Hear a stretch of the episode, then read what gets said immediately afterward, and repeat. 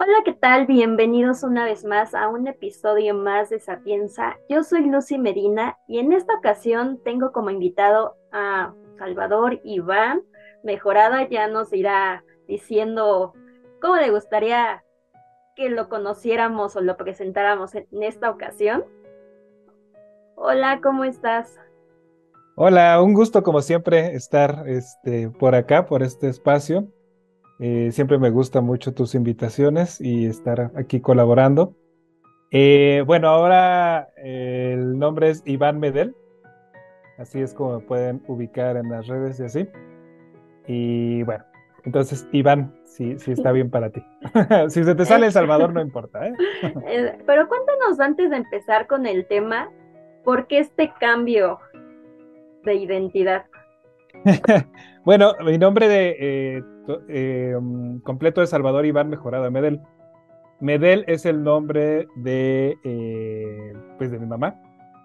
Y en algún momento estaba leyendo el, eh, a Bell Hooks y estaba leyendo por qué se hizo llamar Bell Hooks. En realidad ella se llamaba algo así como Gloria, no me acuerdo muy bien de su nombre. Pero el asunto tenía que ver con honrar a su abuela. Y entonces mi mamá se llama Isabel Medel. Y mi idea era esencialmente que con Iván, o sea, I, Medel, eh, estaba un poco como honrándole, ¿no? Esto surge a partir de haber leído a Bell Hooks y además, pues de reconocer que, que, mi mamá es una persona brillante. no lo digo como de eso de, pues sí, todas las mamás son maravillosas, ¿no? Para cada hijo. Pero bueno, yo, yo tuve este reconocimiento desde varios lugares y entonces va por ahí. Ahora sí, Sal. Vamos a empezar con el tema.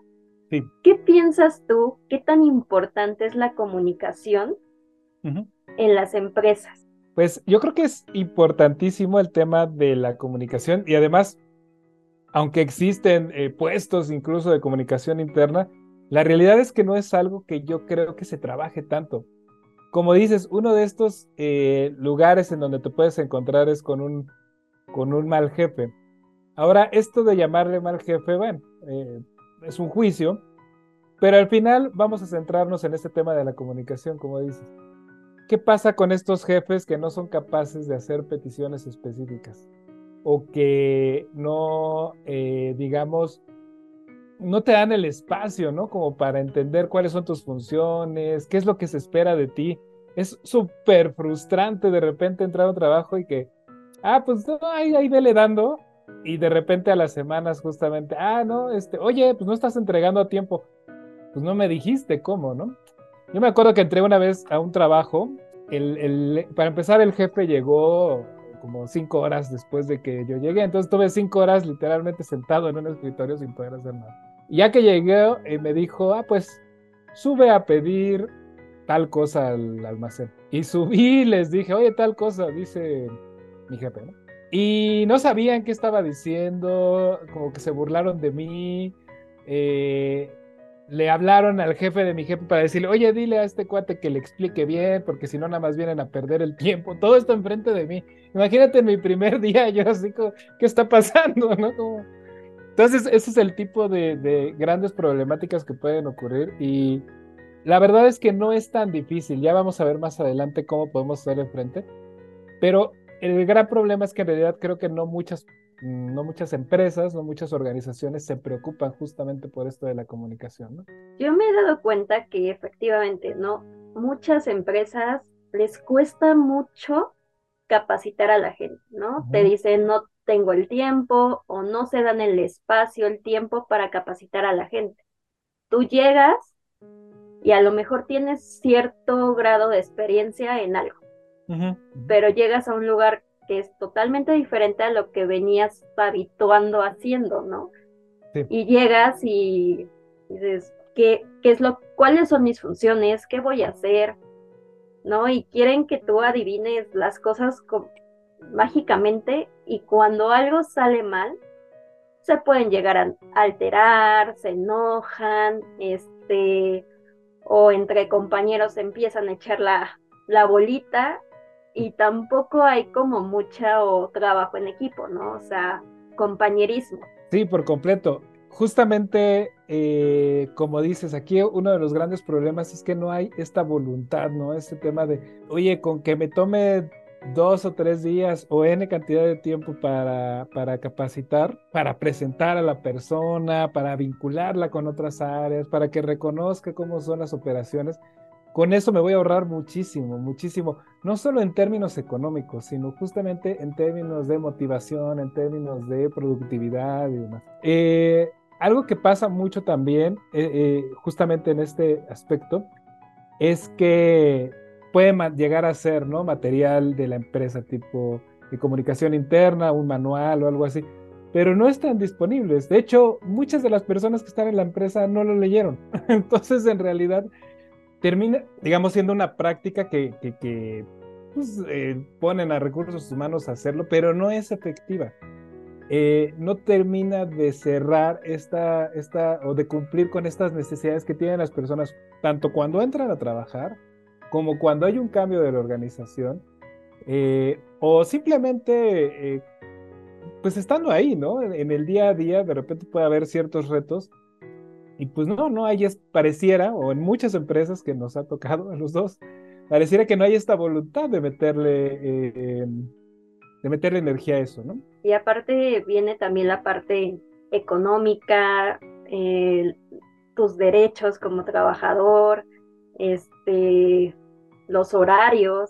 Muchas veces te la pasas sentado ocho o nueve horas en un lugar haciendo algo o se cree que estás haciendo algo, pero realmente a veces sentimos como eh, fatiga, cansancio, el hecho de que te pongan una silla cómoda, eh, un escritorio, un espacio para trabajar cómodamente, donde el ambiente se sienta rico, ¿no? O sea, pasamos muchas horas en el trabajo, más que en la casa, ¿no? Y que el ambiente se sienta, pues, bonito, es algo como muy importante. Sí, justamente yo creo que aquí le estás dando completamente el clavo porque el asunto de la comunicación, y ahorita vamos a hablar más de comunicación no violenta, pero el gran asunto aquí es reconocer las necesidades de las personas.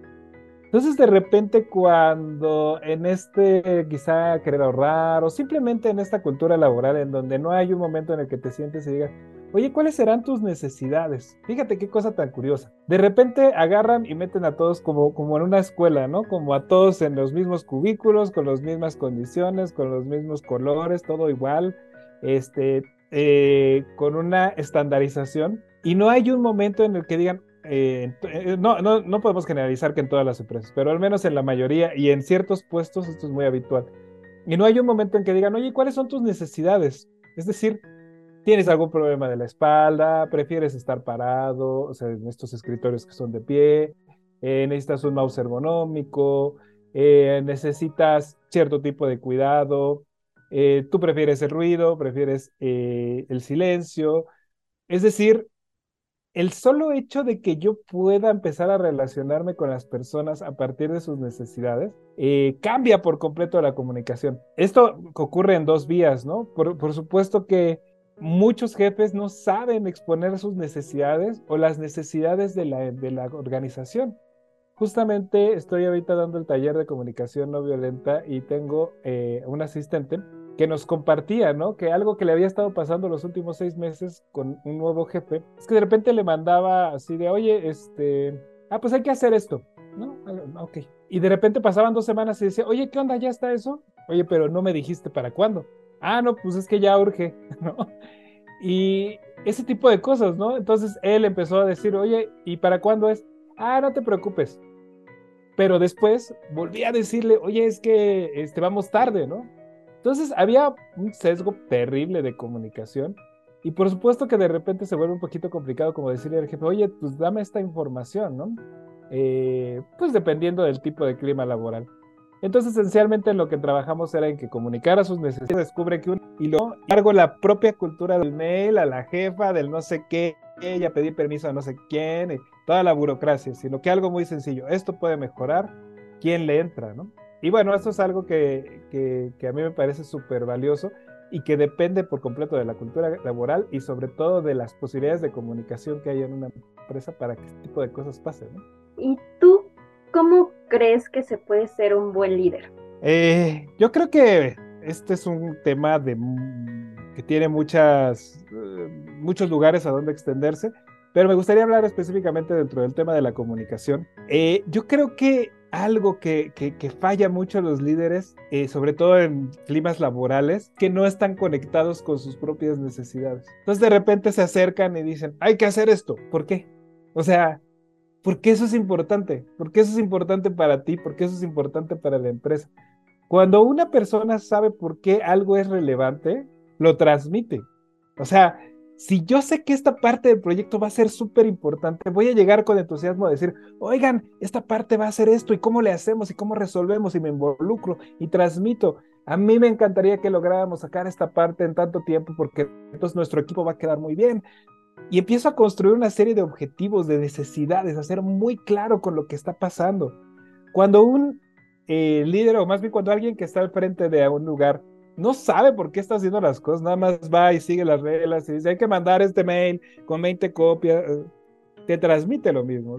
Pues, pues lo hago, no lo hago, está de hueva, que no, no, o sea, la verdad es que no hay una transmisión de entusiasmo, pero más allá de entusiasmo de información que te permita a ti relacionarte con la actividad de una manera, eh, pues en primer lugar que te permita tener este ánimo.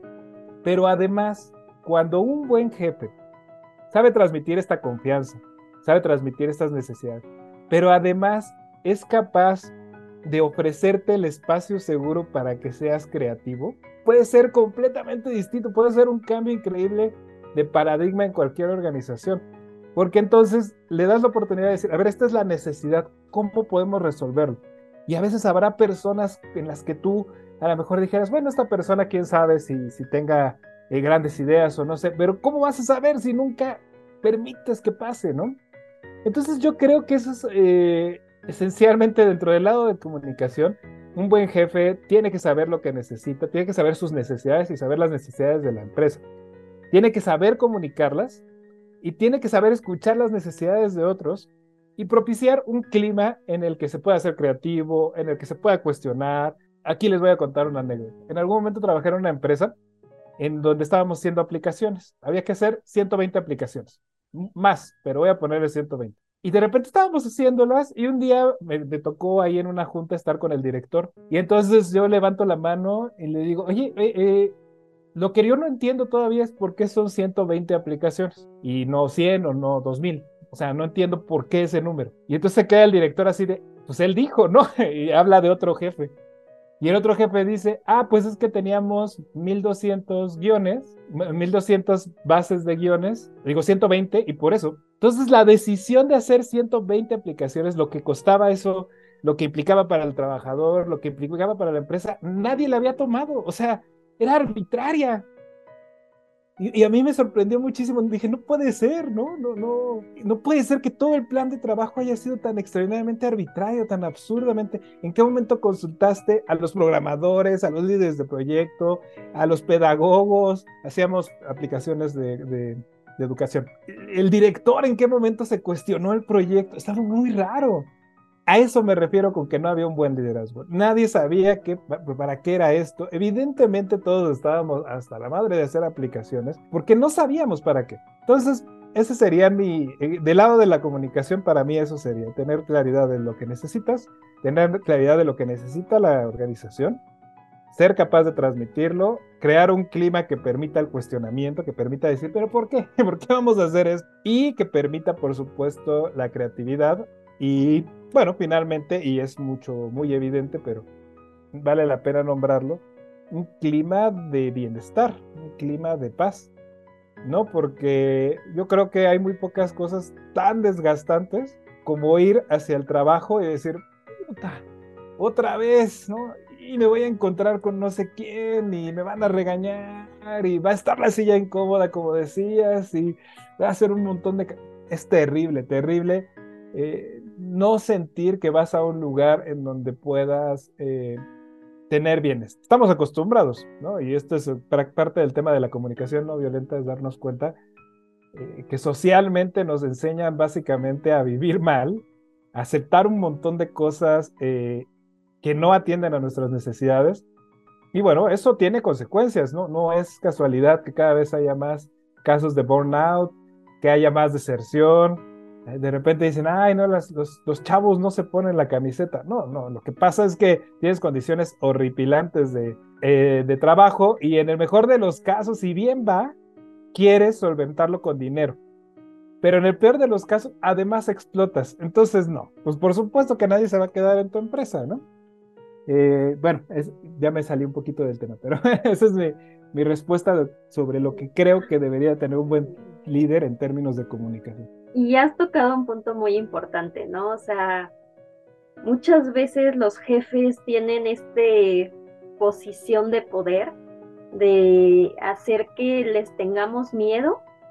El simple hecho de que lleguen y vayan entrando ya te genera miedo, ¿no? O su actitud el no decir buenos días, este, el no saludar a las personas.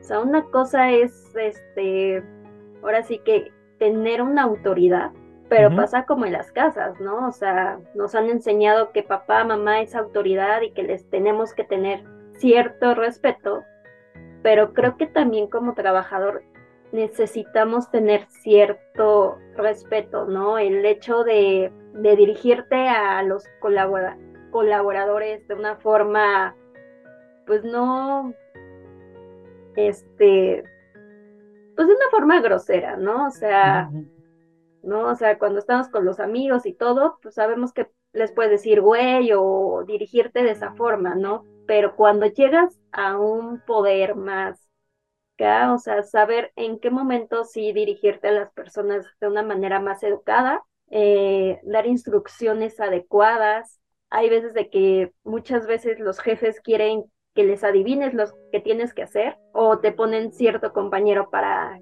que te explique ciertas cosas o viceversa, ¿no? Entonces, si no sabemos, si no entendemos nosotros lo que el jefe quiere, ¿cómo vamos a poder decir al compañero qué es lo que necesitamos que, que haga, ¿no? Por completo. Eh, yo creo que es súper, eh, esto que nombras de las jerarquías es súper importante.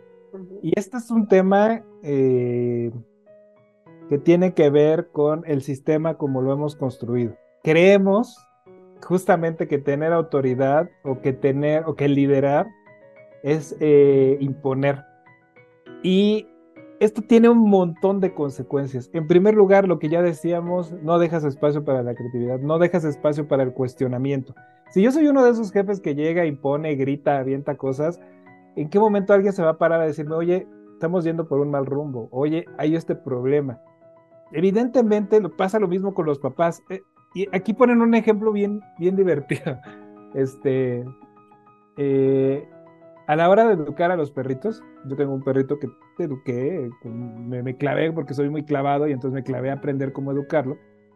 Y entonces en algún punto decían que antes lo que hacían es que cuando se hacía el perro pipí en la casa, le ponías la cabeza ahí y le restregabas y decías, no, como algo así. Y entonces eh, las explicaciones de las personas que enseñan a educar eh, perritos más modernas dicen, ahí pasa algo muy interesante en primer lugar, el perro no sabe qué está pasando porque hizo pipí hace un rato. O sea, no tiene la memoria para reconocer que el problema fue ese. Lo único que haces cuando haces ese acto es darle miedo. O sea, y el perro entonces lo que hace es decir, puta, no sé qué está mal, pero mejor no hago nada. Y entonces lo que decían, no, pero mira, ya no se hace pipí en la casa. No, no, no. Lo que pasa es que ya no se hace pipí enfrente de ti. Seguro si revisas atrás de los muebles, en algún momento se hizo. Si no lo sacas, seguro se está haciendo en algún lugar. Eh, no es una forma de educación que tenga sentido, porque justamente no estás transmitiendo cuál es la necesidad. Y estoy hablando de un perro, ¿eh? Y aún así, claro que puedes transmitir muy claramente qué es lo que quieres y qué es lo que no quieres en el contexto adecuado. Y justo lo que dices es que la, eh, autoridad de, algunos jefes va por ahí. Yo me enojo, yo gritoneo, yo digo esto no está bien, pero en ningún momento comunico cuál es la necesidad. Y hago mucho énfasis porque las necesidades son el centro de la comunicación no violenta. ¿Cuál, en ningún momento comunico realmente cuál es la necesidad. En ningún momento soy capaz de lo que decíamos, propiciar el espacio para que se me cuestione, para que creemos un equipo. Entonces, este lugar eh, muy vertical eh, tiene varias consecuencias terribles. Una de, ya nombré varias, pero otra de ellas que no se observa es que detiene la fluidez del sistema. ¿Cómo es la, a qué me refiero con fluidez del sistema? Cuando tú estás comunicándote, imagínense unos niños, unos niños jugando. ¿Qué tanto tiempo tiene que pasar para que empiece el juego? O sea, se sientan y hacen una junta de una hora, miren, vamos a hacer y las reglas son... No, es en chinga. A ver, vamos a jugar a las strikes y la regla es que ese árbol es el lugar y entonces empezamos. Oye, este, oye, no se vale que este, eh, que me pegue. Ok, ok, la regla es que no se vale. Bueno, seguimos. Y entonces se hace un proceso dinámico en el que hay una, una serie de, comunicaciones eh, relativamente eh, horizontales, a veces hay por ahí un lidercillo, pero en general tienden a ser más horizontales. Y es muy rápido.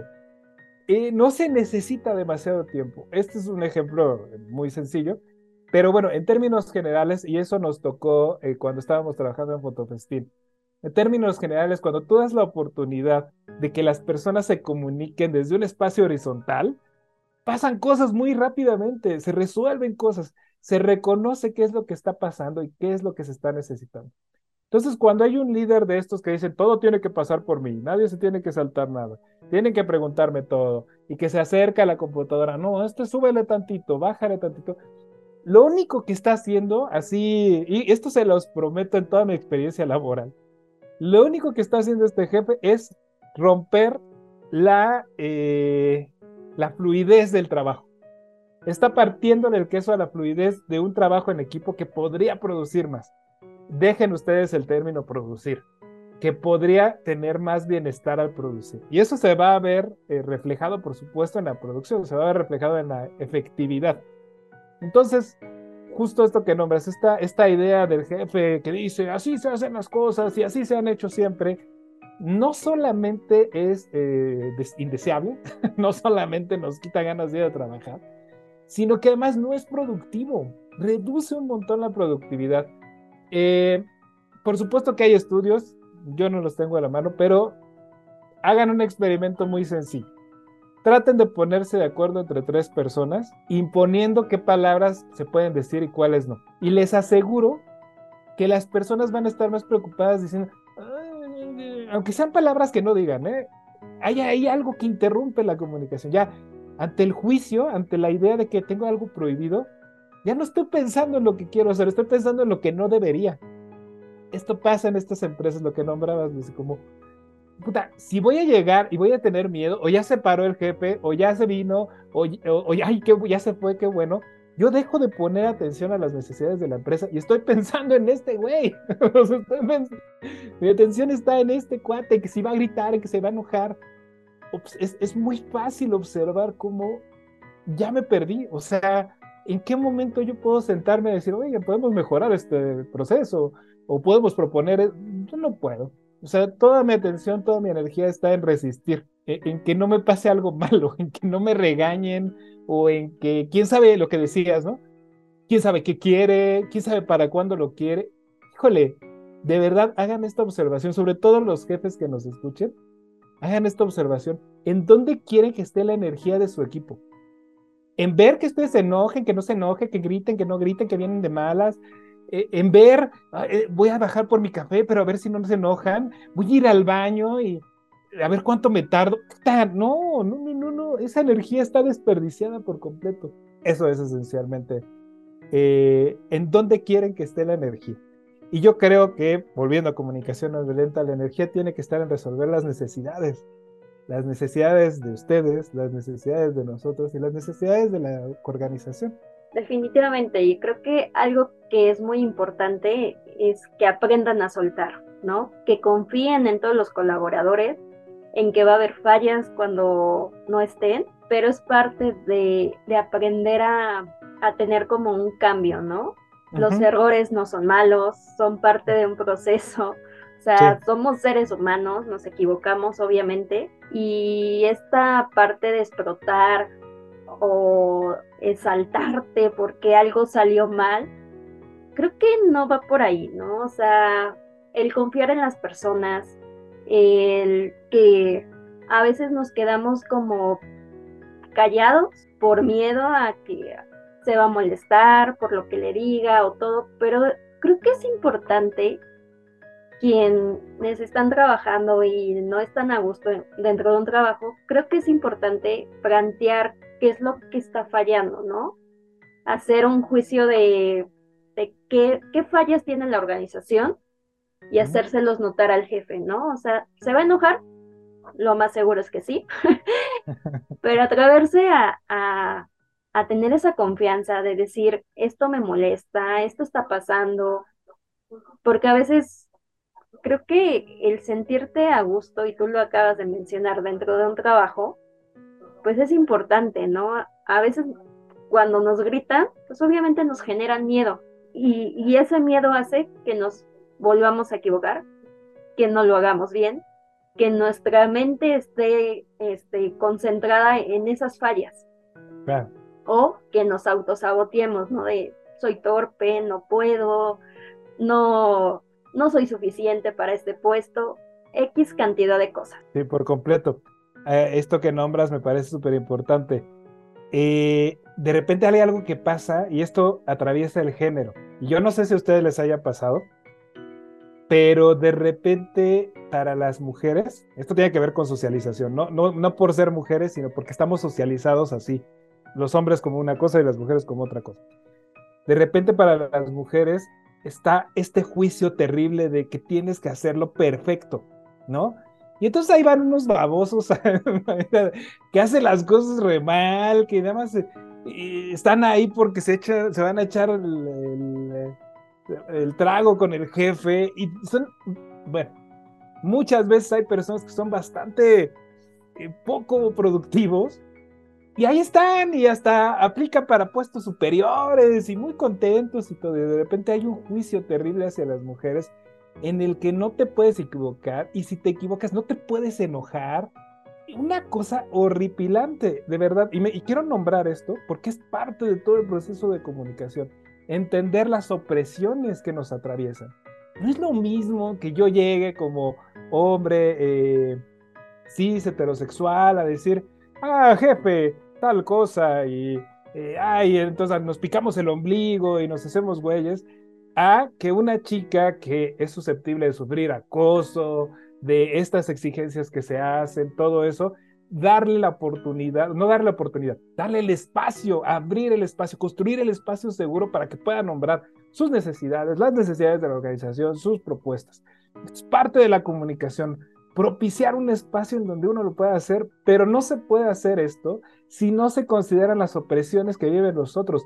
Por supuesto que, eh, volviendo al ejemplo que ponía hace rato, si yo acabo de llegar ayer, literalmente, y llego a pedir algo sin saber qué, evidentemente me van a hacer menos, evidentemente se va a hacer ahí una cultura que además esta persona yo tenía que pedirle cosas todo el tiempo y entonces desde el inicio ya estaba chueco, de repente eh, generó un lugar muy terrible.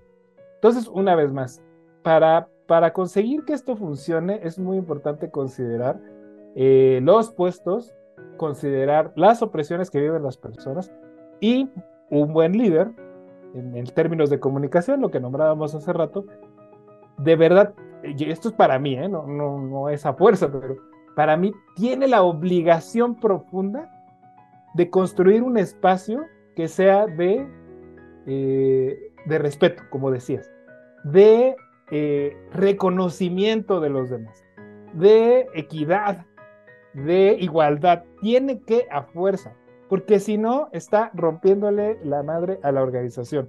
Y lo digo, mm, evidentemente, mi punto, yo, yo me dedico al desarrollo humano, pues para mí lo más importante es el bienestar de la gente. Me valen las organizaciones y que les vaya bien pero además, como consecuencia, les va a ir bien.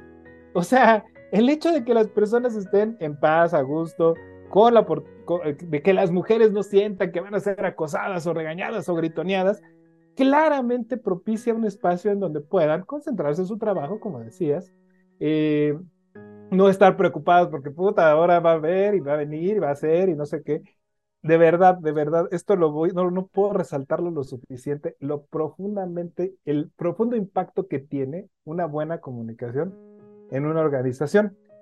Y otra cosa que nombrabas que tenía que ver con estos jefes que no saben lo que quieren, que ya lo nombramos varias veces, es muy importante distinguir la necesidad de la estrategia. Esto lo nombro todo el tiempo en el taller de comunicación no violenta. Porque muchas veces las personas en general en la vida nos casamos con una estrategia. Entonces yo llego y digo, oigan, ¿saben qué? Tienen que hacer el formato A27 para tal cosa y ya, hagan el formato. Y a lo mejor no se necesita el formato. A lo mejor lo que yo necesito es otra cosa. Eso también nos pasó en Fotofesti. En algún punto había un método a través del cual se hacía eh, una las semblanzas de los, de los ponentes. Entonces de repente está, eh, hay que hacer la semblanza y se hace así, aquí es como se dice. Y en este punto que estábamos trabajando muchísimo eh, Ari y yo con los voluntarios, con les voluntarios, en ese punto... Entonces es muy importante que tomemos en cuenta que los que cuando tú construyes estos espacios de organización en donde hay apertura, en donde hay esta posibilidad de, nombrar eh, lo que mm, las necesidades, es, eh, eh, propicia muchos espacios en los que puede haber innovación. Entonces, en el caso de Fotovestín pasó. Teníamos un proceso muy específico en el que había que generar el, la semblanza de los, de los ponentes y había eh, una forma de hacerlo.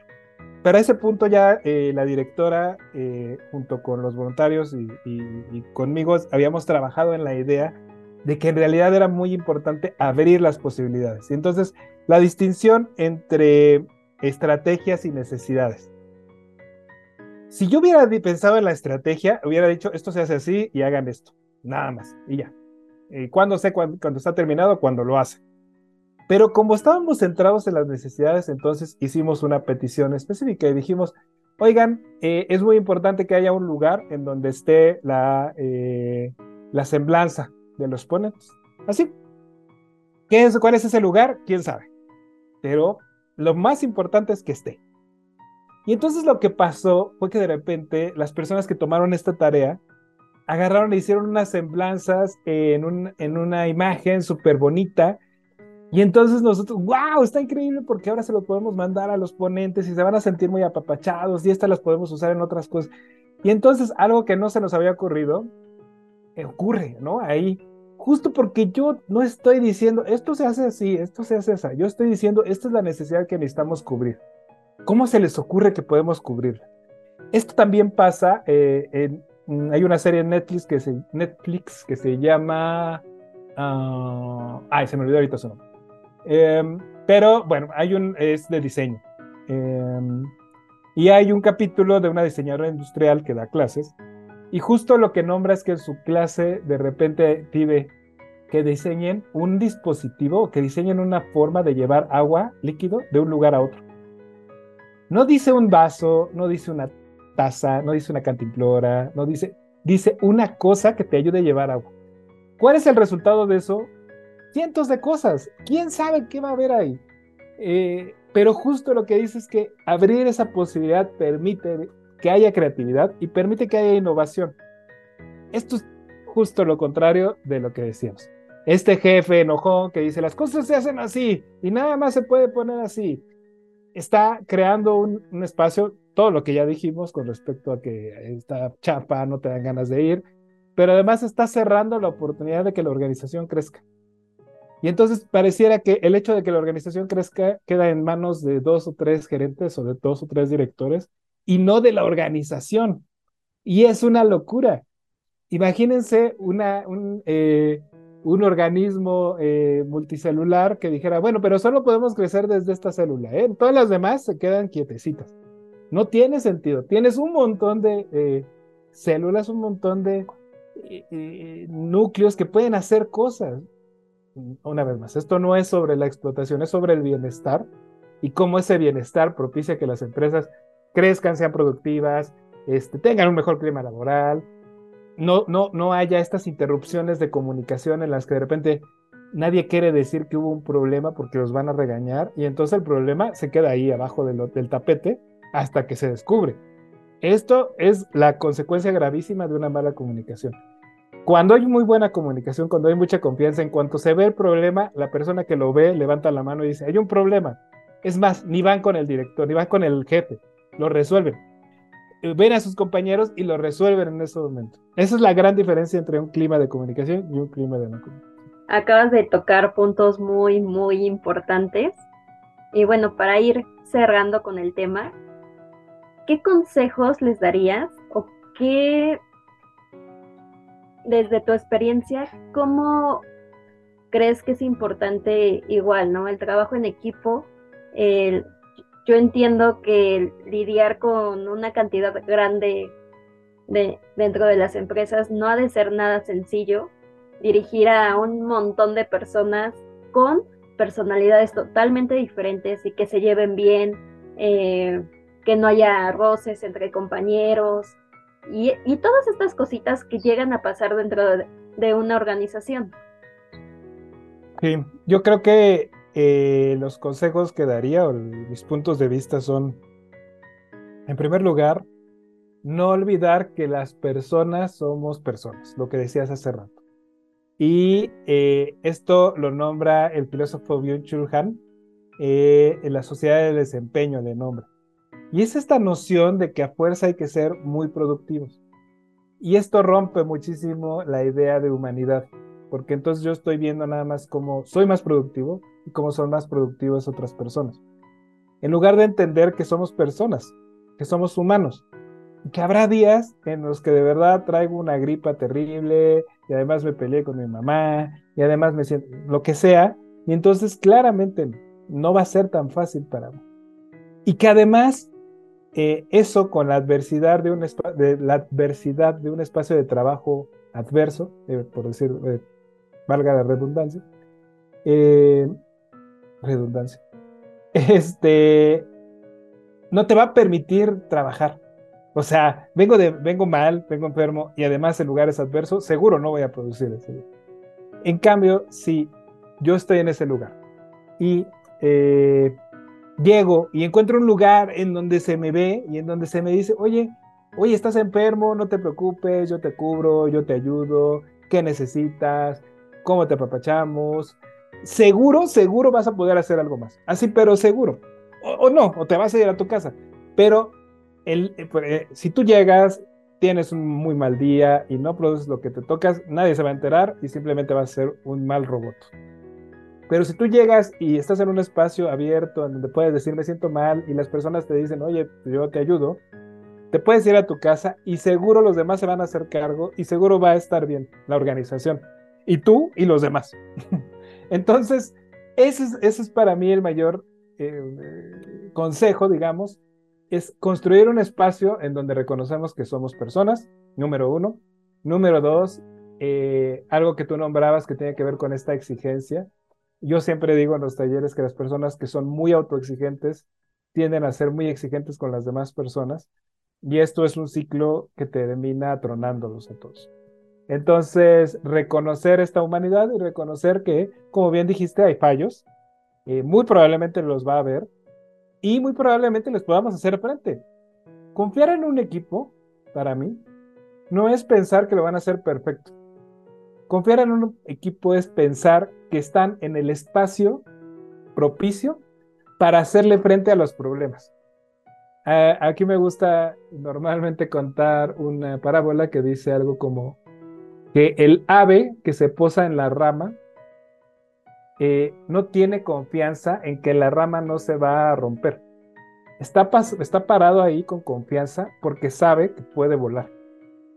Entonces va por ahí la confianza en el equipo no es que sean perfectos, no es que hagan todo al 100. La confianza es cómo van a responder, a responder cuando haya un problema, que seguro va a haber, o cuando algo no salga como queremos. Eso es para mí el centro. En, equipos, en parejas, en el mundo, ese es. Y la confianza esta se construye con comunicación, no hay más, no hay otra forma. Eh, lo que decía hace rato, un gran consejo es que creen un espacio de trabajo en donde las personas se sientan súper cómodas diciendo que algo salió mal. Eh, que se sientan súper cómodas diciendo cómo quieren trabajar, cómo quieren estar en ese momento. Y bueno, esto ya lo mencionamos, pero lo vuelvo a, retomar. Como líderes, o como directores o como gerentes o lo que sea, el puesto que tengas, en el que alguien te reporte, es importantísimo, pero súper importante que tengas mucha claridad de cuál es la necesidad que se va a resolver con tal actividad. Si tú no sabes, no lo vas a poder transmitir. Número uno, tienes que tener mucha claridad. Y número dos, tienes que transmitirlo. Hay una práctica terrible por ahí en algunas empresas, cada vez menos, que tiene que ver con el secretismo, ¿no? Como, ay, esto no, y, y, no le digas cuánto ganas, y no le digas no sé qué. Todo eso, lo vuelvo a decir, eh, eh, gasta energía. Mientras más transparente sea, mientras más claridad haya de qué es lo que está pasando, más posibilidades hay que, de que se le haga frente. Eh, una vez más, a los problemas y cuando no hay problemas, a mejorar los sistemas, a mejorar eh, los procesos, a innovar, a crear. Entonces, creo que esos serían mis consejos. Eh, dentro del tema de la comunicación no violenta, quiero comentarlo muy rápidamente. El, así, las cuatro formas de hacerlo es hacer una observación, nombrar lo que sientes, nombrar lo que necesitas, bueno, reconocer lo que necesitas, reconocer lo que sientes y reconocer lo que necesitas y hacer una petición. ¿Cómo se vería esto en una empresa? Pues se vería algo así como, eh, observo que este proceso está muy lento y eso me angustia, porque parte de los objetivos de la empresa es que este proceso ocurra en cierto tiempo. ¿Cómo le hacemos para que ocurra más rápido? Punto. No necesitas decir son unos idiotas, qué está pasando, quién tuvo la culpa, olvídalo. No nos interesa. Nos interesa la necesidad, en este caso la necesidad de la empresa. Espero estar pudiendo ser claro con esto. Y bueno, eso, esos serían mis, mis consejos. Oye, pero cuando, bueno, dentro de una empresa nos expresamos dentro de los sentimientos, ¿no puede llegarse a ver como algo débil, vulnerable eh, o algo así. Muchas gracias por, hacer esa pregunta, me parece súper relevante. Una vez más, hay una cultura, hemos creído en una cultura, voy a decirlo porque no les va a gustar lo que voy a decir, pero es una cultura patriarcal. Eh, es una cultura en donde hay una idea de cómo deben de ser las personas. Y entonces de repente esa cultura eh, se, se extiende y pareciera que las personas no pueden hablar de sentimientos, ¿no? Justamente por este tema de, dominación, de fuerza, o porque no deberían, eh, según, según estas lógicas. Eh, Humberto Maturana, quien era un biólogo eh, que murió no, hace mucho, decía que no existe ese tema de que los, los seres humanos son racionales por naturaleza. Los seres humanos son mamíferos y los, los mamíferos son emocionales todos, todos los mamíferos son completamente emocionales.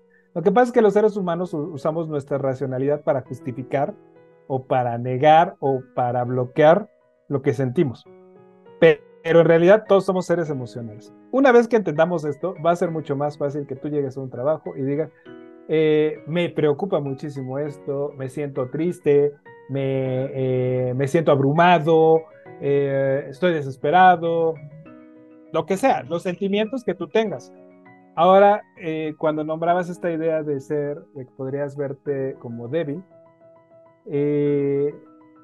yo tuve un maestro que él dio clases en Harvard. Eh, cuando nos contó, yo dije, ay, Dios es cierto, y ya me puse a investigar y resulta que sí, que sí estaba ahí en, en, en algún directorio. Y este maestro en algún punto nos estaba platicando de un tema social era, era clase de, algo social. Y de repente se puso a llorar. Y nos dijo, este, es que me conmuevo muchísimo. O sea, esto es bien importante para mí. Me causa mucho dolor. Y yo no, yo no vi a nadie, incluso en ese, en ese tiempo, digamos, y en ese espacio, que podría alguien haberse reído o algo. Todos nos conmovimos con él. Todos dijimos, qué cosa tan increíble que este señor, ¿no? Este señor con toda la experiencia, con toda la... se dé la oportunidad de nombrar que esto le conmueve y de llorar frente a nosotros. No hay ninguna debilidad en eso. La debilidad está en negar lo que sientes, para mí. Eh, y yo creo que siempre cuando se hace desde la comunicación no violenta, eh, nombrar los sentimientos es súper valioso. Entonces, eso es lo que diría con respecto a lo que... Pues nos dejas como siempre un panorama muy grande. Yo creo que muchos jefes que escuchen se van a dar cuenta que están haciendo mal. Eh, creo que es sumamente importante porque no todo está mal.